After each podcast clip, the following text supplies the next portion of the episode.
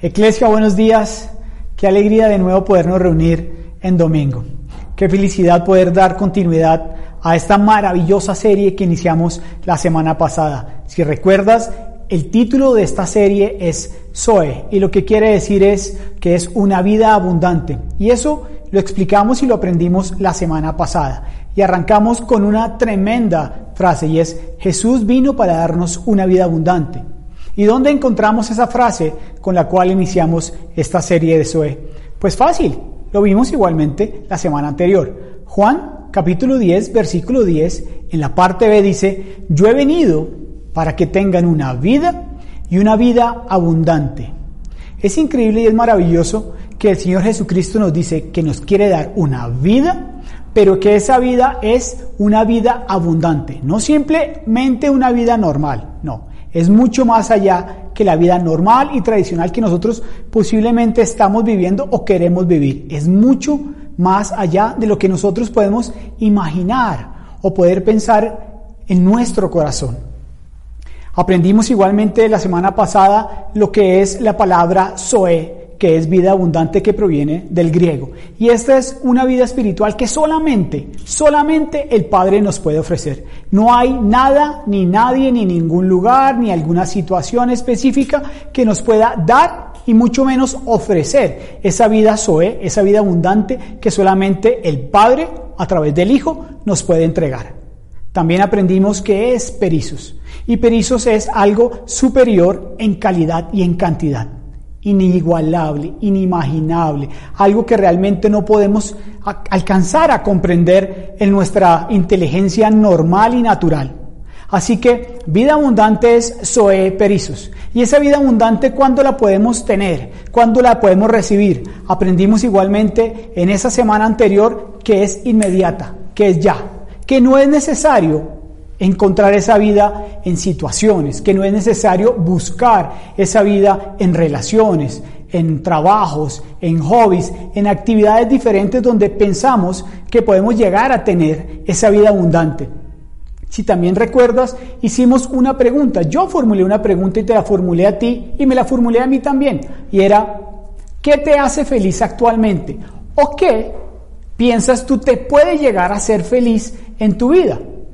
Y vimos que hay muchas respuestas, hay demasiadas variables. Para algunas personas una vida feliz puede ser cocinar, para algunos puede ser comer postres, para otras personas puede ser el tener muchos carros o le gustan eh, los objetos de valor, en fin, podemos encontrar tantas pero tantas respuestas. A qué es la felicidad que podríamos aquí tomarnos un buen tiempo Tú puedes tener un matrimonio feliz, tú puedes tener unos hijos increíbles, puedes tener un trabajo fantástico, extraordinario, puedes tener un buen trabajo remunerado.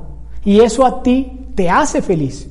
O tú quieres más adelante para que esa felicidad que tú estás deseando o buscando tener, como uno dice popularmente, casa, carro y beca y eso probablemente a ti te hace feliz. Y lo más hermoso y lo más maravilloso es que Jesús nos dice que Él nos da una vida Zoe Perizos. Y ese Perizos es, recuerda, superior en calidad y en cantidad. Es superior a lo que en este momento tú estás pensando que te hace feliz. Es superior a lo que en este momento estás pensando que quizás eso que estás guardando y anhelando en lo profundo de tu corazón te hace feliz. Jesús vino para darte una vida y una vida en abundancia. Y recuerda, la puedes vivir ya, no cuando vayas delante de la presencia del Señor. La vida abundante no se vive en la eternidad. La vida, la vida abundante la empezamos a experimentar aquí en la tierra. Y recuerda, hicimos otra pregunta. ¿Y qué es la vida abundante? Si en eso que encuentro felicidad, no es la plena felicidad, entonces, ¿qué es la vida abundante? Y leímos del libro de Juan del capítulo 17 y el versículo 1 y te lo voy a volver a leer. Después de que Jesús dijo esto, dirigió la mirada al cielo y oró así. Padre, la hora ha llegado, glorifica a tu Hijo para que tu Hijo te glorifique a ti Y esta es la vida eterna, que te conozcan a ti, el único Dios verdadero, y a Jesucristo, a quien tú has enviado. La vida abundante es conocer al Padre Celestial. Aquí encontramos la respuesta en el libro de Juan. ¿Qué es la vida eterna? Que conozcamos al Padre. Conociendo al Padre, también conocemos al Hijo. Y de esa manera podemos comenzar a vivir una vida abundante.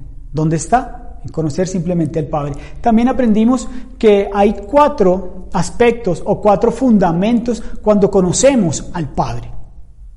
Y conocer al Padre no era simplemente, ah, Tú conoces a X personas, sí, sí, yo lo conozco, pero realmente tú te encontraste con esa persona tres minutos, te lo presentó un amigo y tú dijiste, yo lo conozco. No.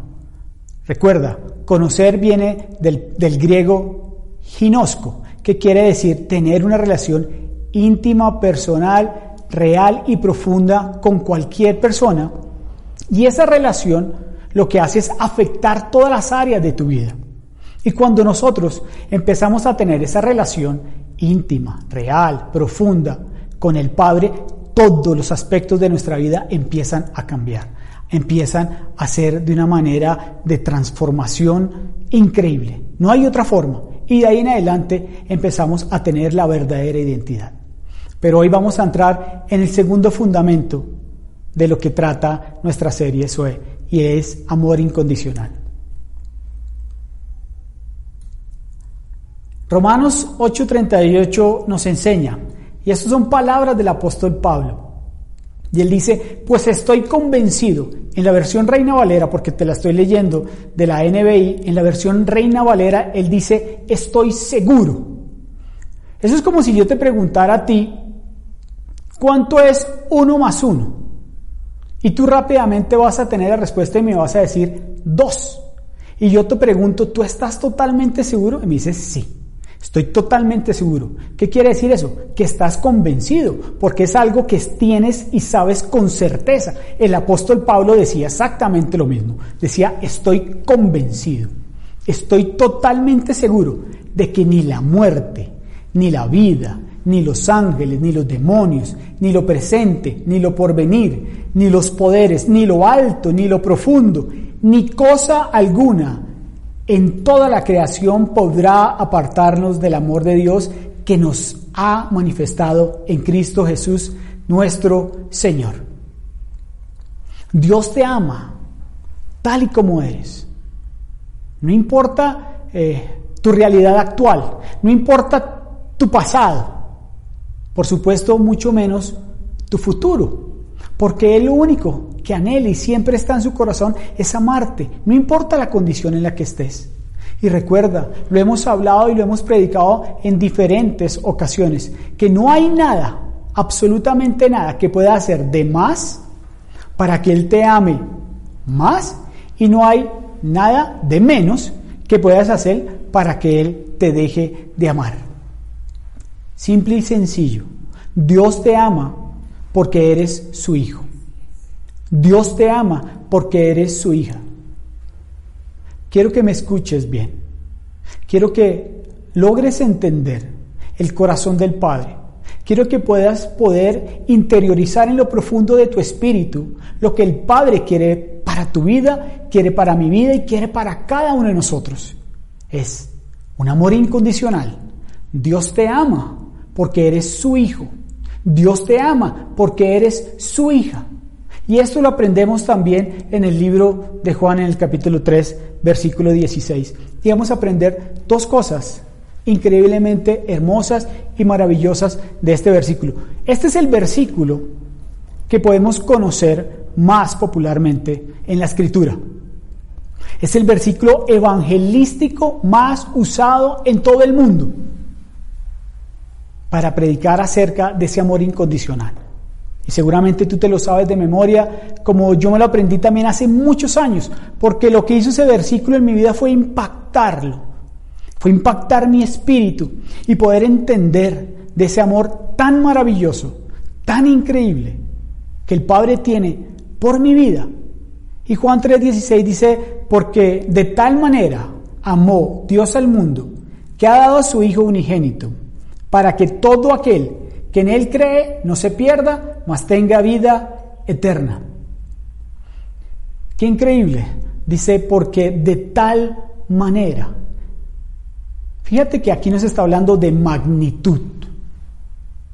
Recuerda el pasaje, a mí me trae a memoria inmediatamente el pasaje de Filipenses capítulo 2, en el versículo 6, donde dice que Jesús, siendo en forma de Dios, no, es, no estimó el ser igual a Dios, sino que se despojó.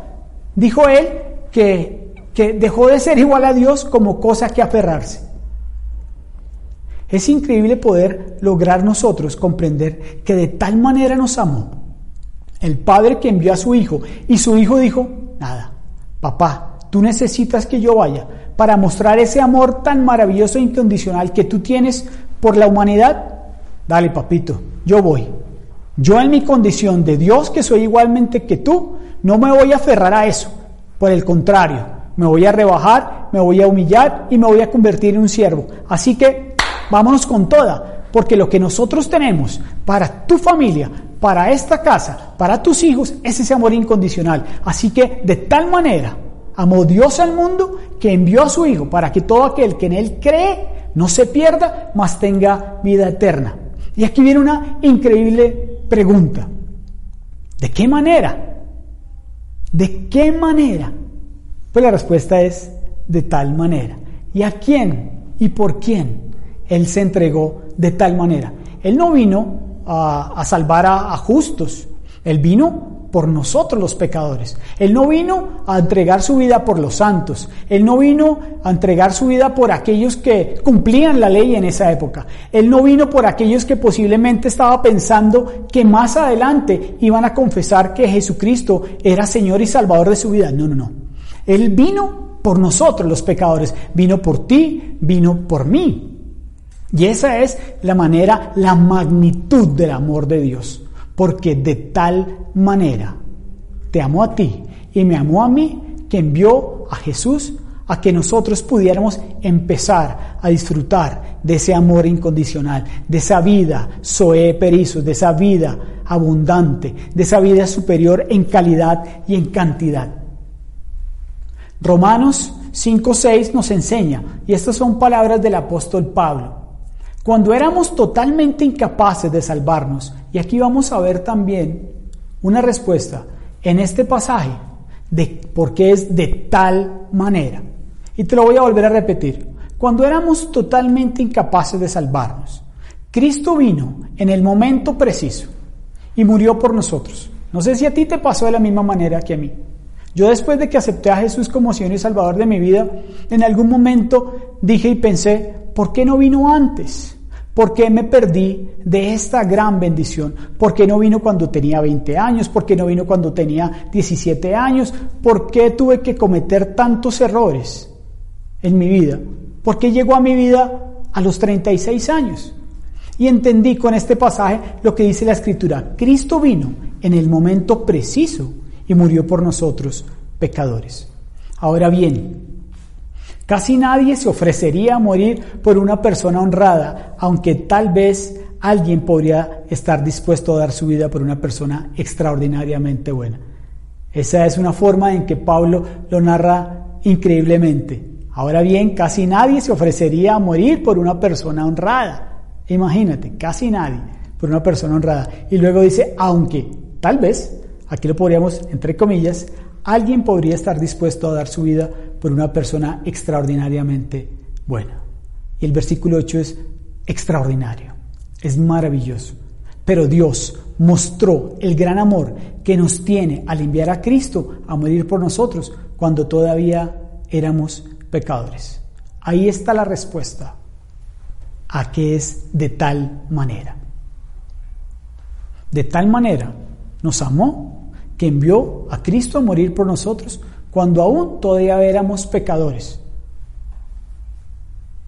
No éramos santos, a pesar de que Él sabía nuestra condición de pecado, a pesar de que sabía que posiblemente íbamos a, a no recibirlo de la manera que Él quería que lo hiciéramos, Él dijo, no importa, yo quiero ofrecer ese amor incondicional y voy a enviar a Cristo para que pueda una vez tener relación con ellos, para que me puedan conocer, para que puedan comenzar a experimentar de esa vida Zoe y para que empiecen a disfrutar de ese amor incomparable, de ese amor inagotable, de ese amor incalculable que yo les quiero ofrecer.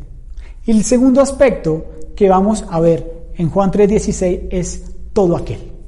Mira que es un absoluto que está en la escritura en el libro de Juan. Dice todo aquel. Aquí no dice que es que Jesús murió por los que cometen pecados pequeños o por los que dicen menteritas de colores, porque es que uno a veces, no sé si a, si a ti te han dicho que es que las mentiras son de colores, entonces si la mentirita es pequeña, entonces es una mentirita de color blanco. Si la mentirita es un poquito de calibre mayor, entonces es de color rojizo o negro. No, él vino por todos por todos y cada uno de nosotros.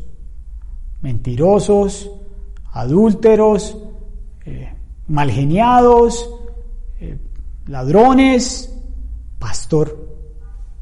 Usted me está diciendo que Jesús incluso murió por un criminal, por un asesino. Sí, eso dice la escritura. Pastor, usted me está diciendo que Jesús murió por una persona que le puede hacer daño a una familia, a una mujer, a unos niños, a alguien que comete algo horrible? Sí, sí. Murió por todos, por cada uno de nosotros. Y recuerda lo que dice Efesios en el capítulo 2 en el versículo 8. Dice que por gracia sois salvos y esto se recibe por fe. Y esto no es, no proviene de nosotros, dice que esto es un don de Dios. Es a Él. Le complace que nosotros recibamos esa gracia.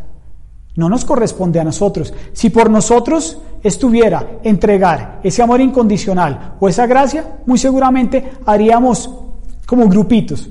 A ti posiblemente sí te la entrego, a ti te entrego un cuarto de amor incondicional, a ti te voy a entregar el 30%, tú me caes bien, tú veo que eres chévere, entonces a ti te entrego un 70%. No.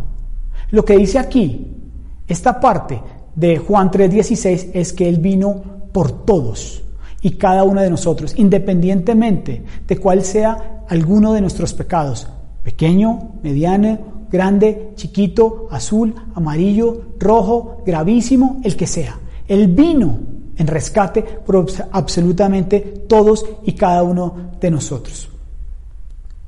Y quiero entrar ahora a contarte una imagen de Cristo en el Antiguo Testamento.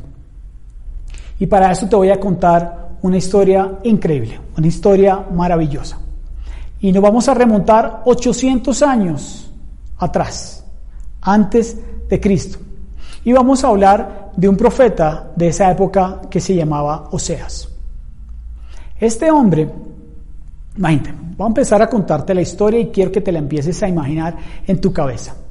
Este era un hombre escogido por Dios, era un hombre apartado por Dios para profetizar su palabra, para llevar su palabra al pueblo de Israel en ese momento. Y ese hombre seguramente tenía un anhelo y un deseo de casarse, de tener una esposa maravillosa con la cual podía tener unos hijos increíbles y ese era anhelo del profeta. Pero curiosamente, Dios le da una orden muy específica y él le dice, ve y cásate con Gomer. Y Gomer, ¿cuál era la característica de esta mujer? Es que ella era una prostituta.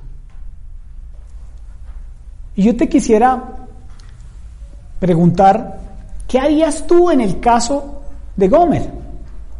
¿Qué harías tú si a ti Dios te diera una instrucción de estas? ¿Qué harías tú si en un caso específico Dios te diera una instrucción en la cual tú dices, pero Señor, si tú sabes que en el anhelo de mi corazón está algo totalmente diferente, ¿por qué me dices que yo haga eso? Yo te recuerdo, un hombre, profeta, apartado para el Señor, para predicar la palabra que él le decía que le entregara al pueblo de Israel. Este hombre finalmente obediente a la instrucción de Dios, va en búsqueda de esta mujer, de Gomer, una prostituta como te lo dije anteriormente. Imagínate, ah, seamos un poquito, metámosle ficción a esto, que él tenga que ir a un lugar oscuro, a un lugar donde solamente estas mujeres podían estar. Estas mujeres en esa época no eran bien recibidas, por supuesto eran tratadas, señaladas, juzgadas y etiquetadas como pecadoras. Y Dios le dice, ve y te casas con esta prostituta, con Gomer. Finalmente él lo hace obediente a la instrucción de Dios. Tienen tres hijos. Pero más adelante, esta mujer regresa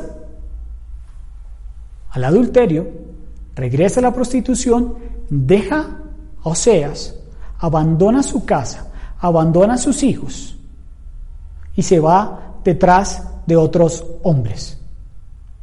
No sé cuántos, pero se va detrás de otros hombres. Se va en búsqueda de riqueza, se va en búsqueda posiblemente de comodidad, se va en búsqueda de algo que posiblemente Oseas no le podía ofrecer a pesar de que ella sabía y entendía que era un hombre de Dios. Pero hay cosas, como nos puede pasar a nosotros en la vida, que nos puede alejar de ese amor de Dios para nosotros. Y esos afanes que nos puede ofrecer el mundo nos pueden alejar de lo que Él tiene preparado para nuestra vida. Esa riqueza, ese deseo de obtener las cosas muy prontas, muy rápidas, ese deseo de saltarnos etapas de la vida, muchas veces nos hace desviarnos del propósito que tiene Dios para nuestra vida.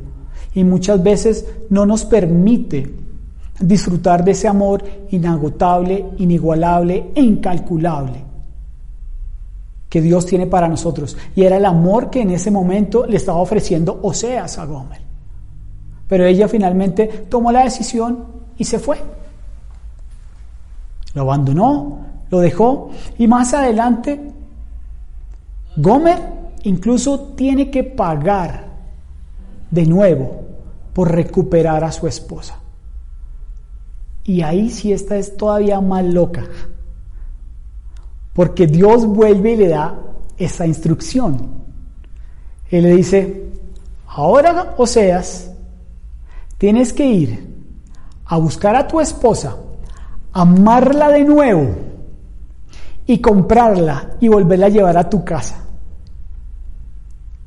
Ponte en los zapatos, en ese caso en las sandalias de Oseas.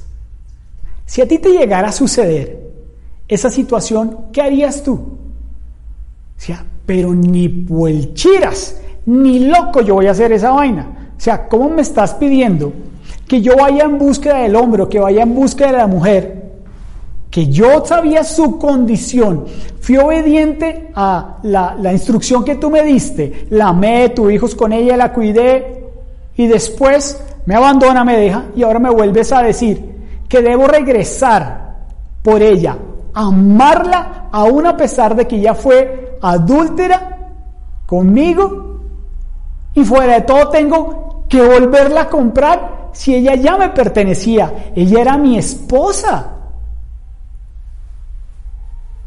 Ponte a pensar, ¿qué harías tú? Pues este hombre, Oseas, hizo caso a la instrucción de nuevo de Dios. Nosotros, cualquiera de nosotros, probablemente hubiéramos dicho, a ver, Señor, ok, eh, yo la, si quieres, yo la perdono, no me la voy a llevar a mi casa, eh, le voy a pasar una mensualidad, pero yo no, hasta allá no llego, hasta allá no llego. Y lo que estaba haciendo Dios en ese momento con Oseas era demostrando el amor que él tiene o que tenía en ese momento por el pueblo de Israel. Y la forma que él podía que la gente lo entendiera de una forma más natural era a través del testimonio de este profeta, de Oseas porque el pueblo de Israel en ese momento estaba sumergido en una cantidad de situaciones eh, que apartaban el amor de Dios de sus vidas. Israel pasó por muchos periodos, pasó por periodos de guerra, pasó por periodos eh, políticos, socioeconómicos, pero en ese momento lo que estaba pasando el pueblo de Israel era por una abundancia, por una prosperidad económica.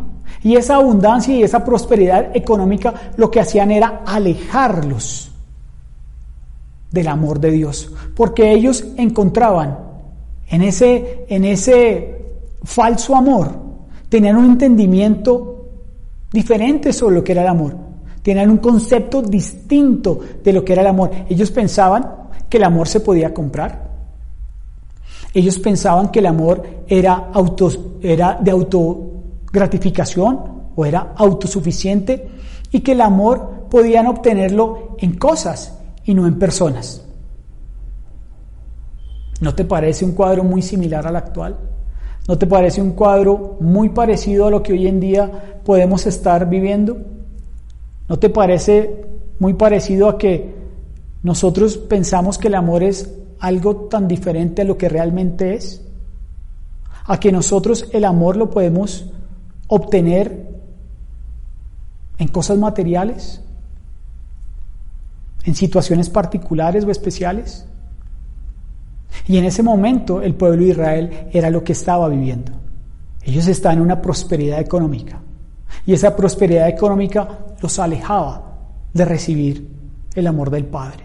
Y para que ellos pudieran entenderlo, Oseas tuvo que tomar a esta mujer, tuvo que vivir esta experiencia, tuvo que después de muchos años volver a ir por ella, que ya era su esposa y volver a pagar por ella.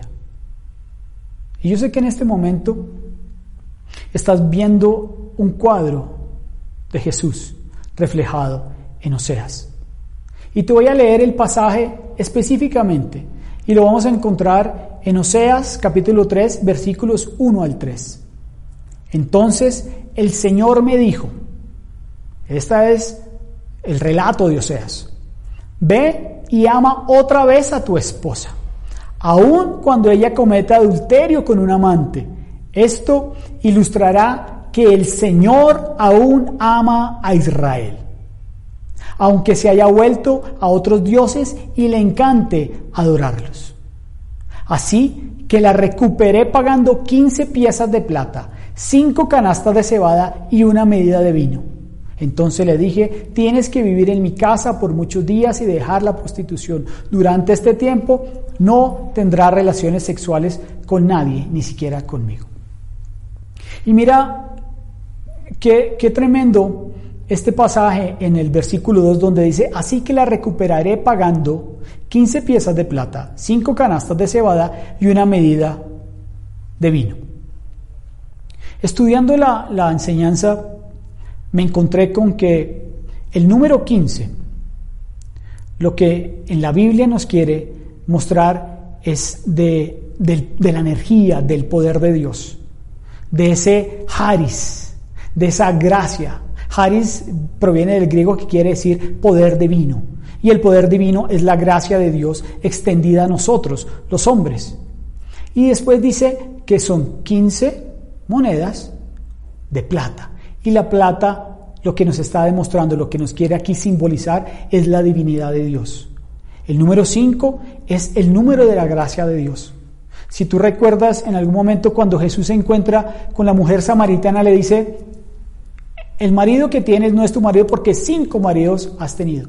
Y este es un cuadro de la gracia de Dios hacia nosotros, los pecadores.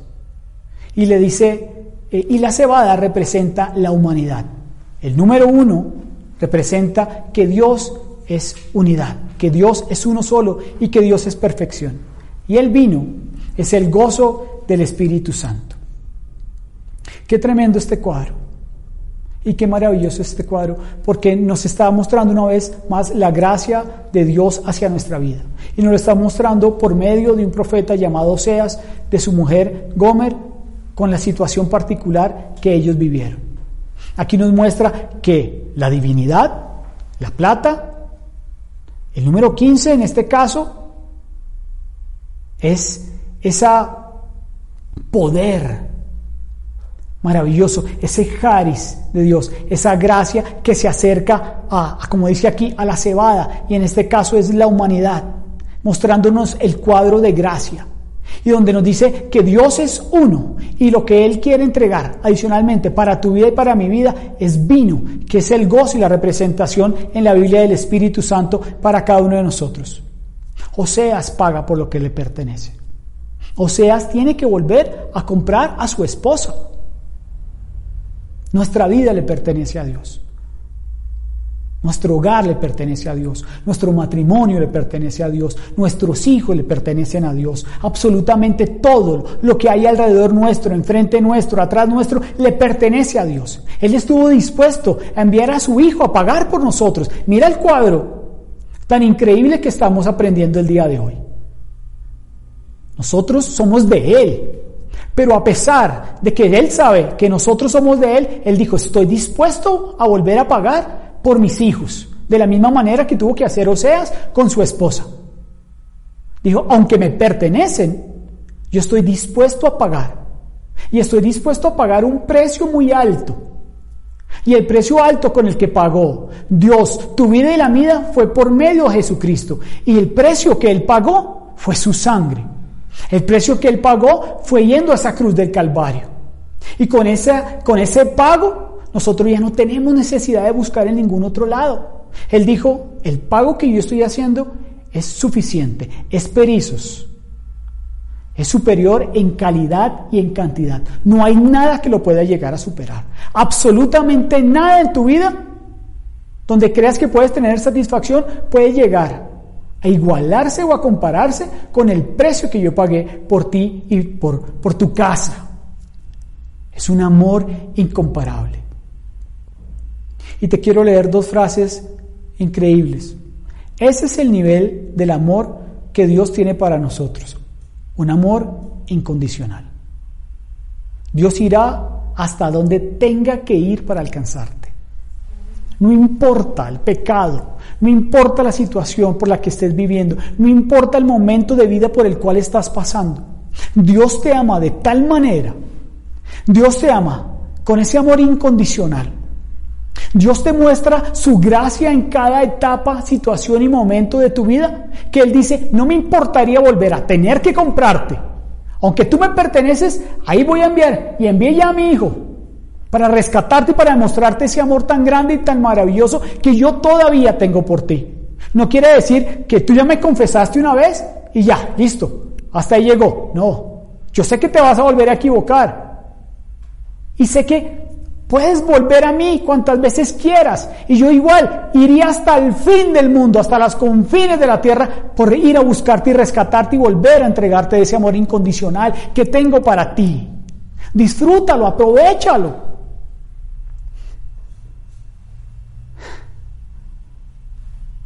Yo tomo una decisión en mi vida y es no volverme a dejar afectar por las diferentes situaciones, por el entorno, por las circunstancias, porque yo entendí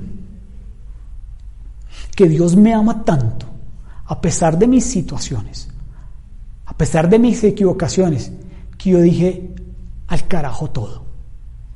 Voy a disfrutar de ese amor incondicional que Él tiene para mí lo voy a gozar. Voy a disfrutar de esa vida suave perizos, de esa vida abundante, me voy a relacionar con el Padre, voy a conocer al Hijo, voy a conocer al Padre. Y cada vez que yo lo conozco voy a tener una verdadera identidad como Hijo de Dios y voy a empezar a disfrutar de ese amor incondicional, que no hay nada ni nadie que me pueda ofrecer. Y yo te quiero hacer esa invitación en el día de hoy en los pocos minutos que me quedan, te quiero explicar, ya para finalizar, el significado de la palabra Oseas. Y la palabra Oseas significa salvación. Y Gomer significa completa. Jesús es nuestro Oseas. Jesús es nuestro Oseas. Él vino a salvarnos y Él vino a completarnos. En Él estamos completos. Y esa es la tercera enseñanza que vamos a ver en la serie de Zoe el siguiente domingo. En Él estamos totalmente plenos. No nos va a hacer falta nada. Nada. Jesús es nuestro Seas y en Él estamos completos. Mateo 9, versículos 11 y 13 dice, cuando vinieron esto, los fariseos dijeron a los discípulos, ¿por qué come vuestro maestro con los publicanos y pecadores? Al oír esto Jesús les dijo, los sanos no tienen necesidad de médico, sino los enfermos. Id pues y aprended lo que significa misericordia quiero y no sacrificio. Mira qué increíble. Cuando le dijeron los fariseos, ¿por qué se sienta el maestro con publicanos y con pecadores? Inmediatamente Jesús la respuesta que les dio fue una respuesta que, les, que ellos conocían porque era del libro de Oseas. Oseas, capítulo 6, versículo 6 dice, misericordia quiero y no sacrificio, porque he venido a llamar a justos, no he venido a llamar a justos, sino a pecadores al arrepentimiento. Ellos conocían la ley. Y yo les dijo, a ver, ¿qué dijo Oseas en esa época? Misericordia quiero y no sacrificio. Y eso es lo que quiere Dios para tu vida y para mi vida. Eso es lo que nos extiende Él una vida de misericordia. Nosotros no tenemos que hacer una cantidad de cosas para obtener el amor que Él ya nos ofreció por medio de su Hijo. Nosotros no tenemos que desgastarnos de, de tantas cosas que podemos nosotros poder creer que para poder obtener el amor de Dios tenemos que hacer. No. Él dice, yo vine por pecadores, no vine por los justos, vine por aquellos que tienen necesidad. Los sanos no necesitan de médico, los que necesitan del médico son los enfermos. Misericordia quiero y no sacrificio. Y te quiero hacer dos llamados. Uno es a que respondamos a esa gracia de Dios, a ese poder divino. A que si en algún momento te has apartado, te has sentido que te has apartado a Él, o quizás tú no conoces de Dios, no conoces de amor incondicional que Él te puede ofrecer, que Él te entrega. O quizás ya conoces de Dios, pero piensas que en este momento estás pasando por una situación de pecado que te ha alejado de Él y que tú crees que Él no te va a perdonar. Recuerda, Él iría hasta los confines del mundo y de la tierra para buscarte y para volverte a traer, a traer con esos lazos de amor, con, esos, con esas cuerdas de ternura que también habla el libro de Oseas en el capítulo 11. Y lo segundo es para, para todos nosotros, para la iglesia. Y es a que por medio de ese amor que ha sido derramado en nuestros corazones, podamos expresarlo a otras personas. Que nosotros seamos ese Oseas para esos Gomer que lo necesitan o esas Gomer que lo necesitan. Que vayamos también como los brazos, las manos, el cuerpo extendido de Jesús, que somos la iglesia, porque eso somos nosotros. Jesús es la cabeza y nosotros somos las manos, los brazos, el tronco, las piernas y demás. Para que nosotros, como el cuerpo de Cristo, como, de Cristo, como su iglesia, vayamos por todas esas personas que no conocen de ese amor incondicional de Dios y que no han tenido la oportunidad de disfrutar de esa vida abundante y de ese amor incomparable que Él solamente nos puede ofrecer. Así que yo te animo en este día a que corras, a que busques, a que te levantes que no te quedes callado, a que no te guardes, a que no seas egoísta y comparte de la gracia de Dios por medio de Jesucristo, con ese amor incalculable, inigualable e inagotable que Él tiene por cada uno de nosotros. Acompáñame a orar. Padre, yo te doy gracias en este día. Te bendigo, Señor por este tiempo maravilloso y especial que nos has permitido disfrutar, Señor. Gracias porque por medio, Señor, de esta enseñanza que aprendimos el día de hoy, una vez más, Padre, ha sido plantada esta semilla en nuestro corazón. Oramos en tu nombre, Jesús, para que dé fruto al ciento por uno, Señor, para que cada día podamos disfrutar de ese amor incomparable que solamente tú nos ofreces, Señor. Y de la misma manera te pedimos, papá, que nos permitas ser ese osea, Señor, para llegar a esas personas que no conocen de ti, Señor, que se han apartado o se han alejado también de ti y que podamos acercarlos con lazos de amor, con, con cuerdas de ternura, Señor, hacia lo que tú tienes preparado para ellos, Señor. Y te bendecimos, papá, por lo que tú nos permites disfrutar, Señor. Y te damos gracias en el nombre de Cristo Jesús. Amén y amén.